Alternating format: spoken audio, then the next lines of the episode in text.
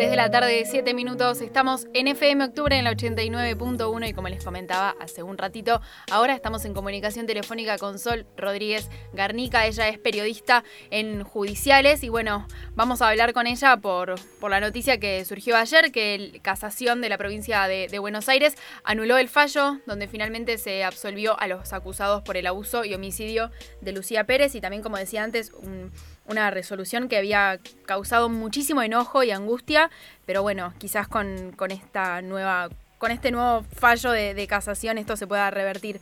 ¿Cómo estás, Sol? Buenas tardes. Rocío Batista te saluda. Hola, Rocío, ¿cómo estás? Buenas tardes.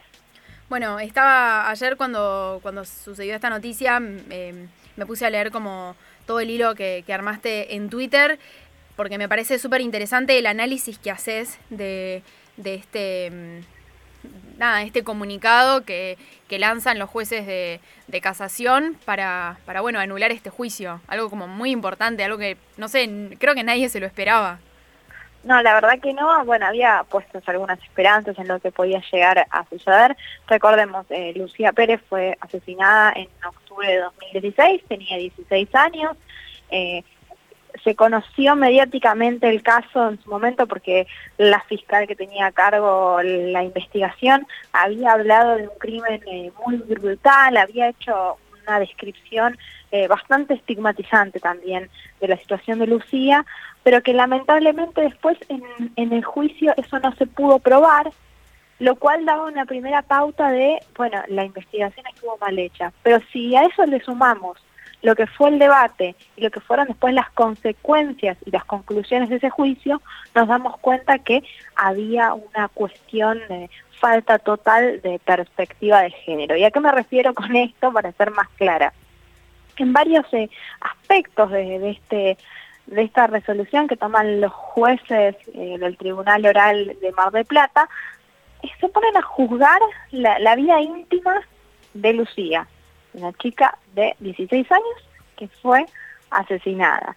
Y se ponen a decir, casi a debatir, como si fuera una mesa de café en unos términos total y completamente machistas, que si en realidad todos están diciendo que Lucía tenía un carácter fuerte, que era social, que, que iba y venía y hacía su vida, en realidad, o sea, no se puede hablar entonces de que pudo haber sido abusada. Claramente una chica que tiene carácter no nunca pudo haber sido abusada, en estos términos. Eh, se da la resolución para que ustedes eh, tengan una idea de por qué Casación ahora, ayer, toma la decisión de anular esta parte del juicio y decir, no, esto se tiene que volver a hacer, o sea, a ese nivel. Sí, además que, digo, los culpables habían quedado absueltos. Sí, habían quedado absueltos por el crimen de Lucía, los habían condenado por, eh, por tenencia de estupefacientes para la venta, pero toda la parte que involucraba el crimen de Lucía había quedado impune.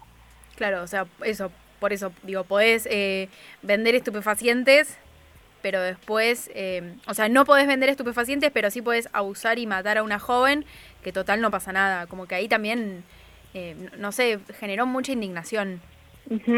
Estamos hablando de una chica de 16 años que es captada directamente por dos hombres, Matías Farías, que tenía en ese momento 25, y Juan Pablo Fidani, que tenía 43, que la captan cuando sale del colegio, está en una situación bastante, una relación desigual de poder completa y totalmente, y después había otro involucrado, se llama Alejandro Maciel, que estaba acusado de encubrir a los otros dos todos estos, estos tres personajes que estoy nombrando, van a tener que atravesar nuevamente un juicio por esta resolución que toma ayer la Sala Cuarta de Casación de la provincia de Buenos Aires.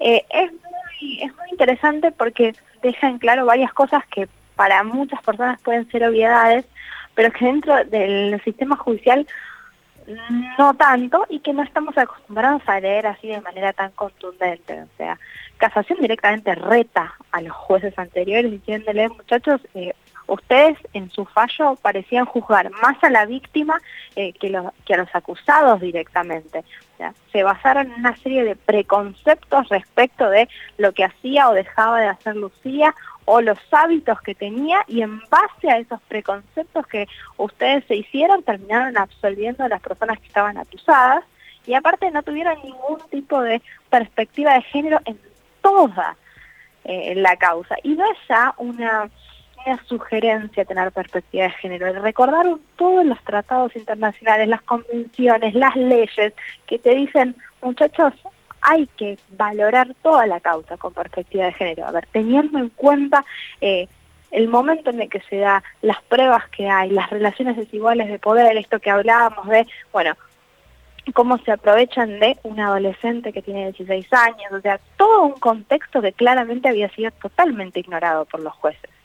Sí, o sea, no, como que llega un momento en el que no hay forma de, o sea, no, no tiene ningún tipo de justificación para, para haber, digamos, eh, dejado eh, libres de responsabilidad a, los culpables finalmente por lo que fue el abuso y el homicidio de, de Lucía. Como que mm, no hay margen de error, no, no es que no pueden no verlo, es algo totalmente adrede y, bueno, por eso me parece bien esta decisión que, que, se tomó, que la verdad, desde la ignorancia de lo que es el proceso judicial, no sabía que algo así podía suceder. Como que yo pensé que, bueno, ya estaba cerrado y ahí quedaba.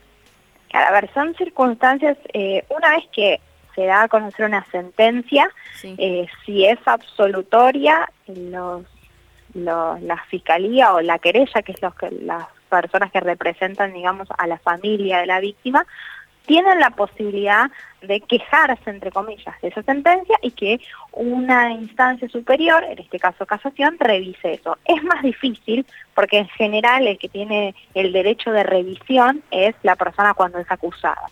Pero en ciertas circunstancias, cuando el fallo es tan alevoso como en este caso, Casación toma este argumento y dice, no, acá no nos podemos quedar eh, sin hacer nada, tenemos que intervenir porque claramente hubo un error y hubo una sentencia que se basó en prejuicios de género, en cuestiones que no tenían que basarse para absolver a tres personas. Ahora quedará en manos de otro tribunal el que se tenga que encargar de hacer el juicio nuevamente para resolver con los lineamientos que ya te dice la Cámara de Casación, teniendo en cuenta estas cuestiones de desigualdad, teniendo en cuenta eh, la perspectiva de género para abordar estos casos, cómo se dan eh, los abusos sexuales, cómo funciona el consentimiento, todas cuestiones que acá habían sido completamente y totalmente dejadas de lado. Ahora, Sol, te pregunto, ¿cómo continúa el proceso? Digo, em, los nuevos em, fiscales que se tengan que, hacer cargo de la causa em, son elegidos de, manera aleatoria por, por sorteo, digamos, ¿no? Claro, a ver, una vez que, que esto vuelve, digamos, a, tribunales, eh, me imagino de todas formas que, que la defensa de los acusados puede llegar a una instancia superior todavía a la corte, a la Suprema Corte de la provincia de Buenos Aires, pero ya con este fallo lo que se puede hacer es sortear no solo el, tribunal que tenga que intervenir, la fiscalía de juicio, que probablemente sea la misma que intervino en, en la instancia anterior, que ya había planteado estas cuestiones de perspectiva de género, de ahí se pone una fecha del debate y se vuelve a hacer el juicio con bueno, las pruebas que hay en la causa, con bueno, los alegatos, que va a ser el momento en el cual todas las partes van a hacer como su exposición y pedirán, en el caso de la familia de Lucía, otra vez que se condene a los acusados y luego de todo ese proceso es que se va a conocer de nuevo eh, la sentencia para ver si efectivamente estos eh, individuos son condenados por el crimen de Lucía.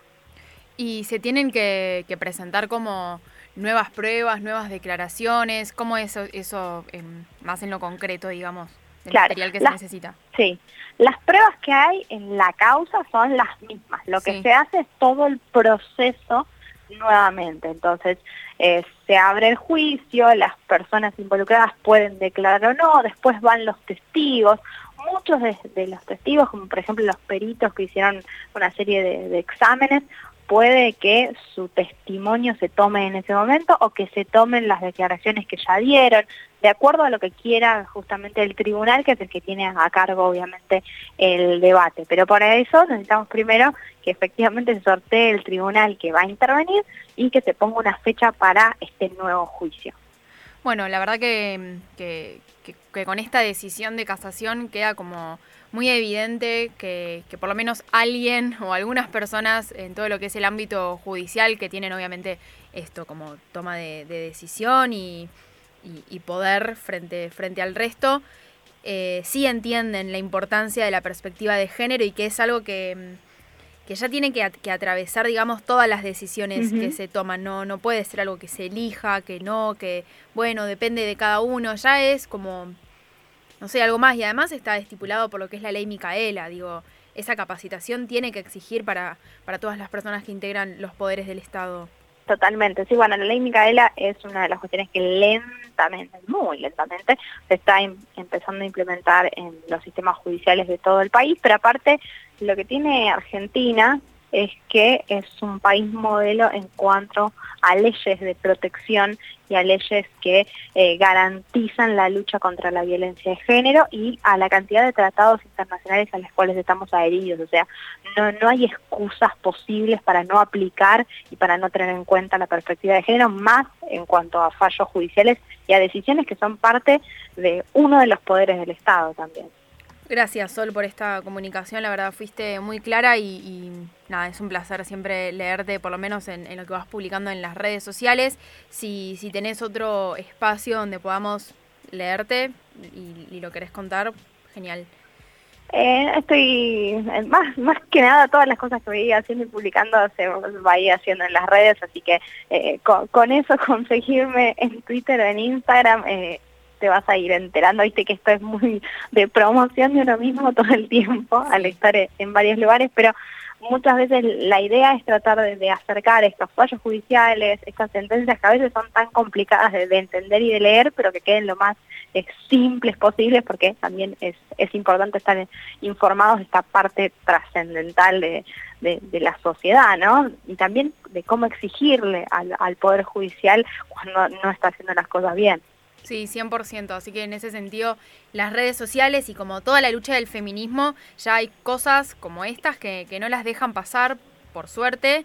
Y bueno, también creo que, que gracias a la lucha em, suceden estos fallos y, esta nueva decisión de lo que es casación con respecto al caso, ¿no? Como que si se hubiera dejado pasar y no hubiera habido una manifestación social, eh, nada, pasaba y quedaba al olvido y, y una víctima más que, que no tuvo justicia, si se quiere. Totalmente, y me parece que, parte de vivir en estos cambios de, la sociedad y de exigirle también a no, solo a, los gobiernos eh, nacionales, provinciales, etcétera, sino también a los poderes judiciales y a los poderes legislativos para que sancionar los, los cambios que sean necesarios, también es parte de este reclamo social y por eso eh, es muy importante tanto tu trabajo, Rob, el mío, el de un montón de, comunicadoras y periodistas que tratan de, llevar con mayor claridad posible para que también el reclamo que hagamos sea justo y sea preciso y sea concreto y sea muy difícil de, de esquivar, ¿no? Sí, totalmente. Gracias, Sol, de nuevo. Un abrazo grande. Hablábamos con Sol Rodríguez Garnica, en sus redes sociales la encuentran como arroba Sol R Garnica, periodista especialista en judiciales, sobre bueno, esta decisión que tomó Casación de la provincia de Buenos Aires, donde se anuló el fallo que había absuelto a los acusados por el abuso y homicidio de Lucía Pérez.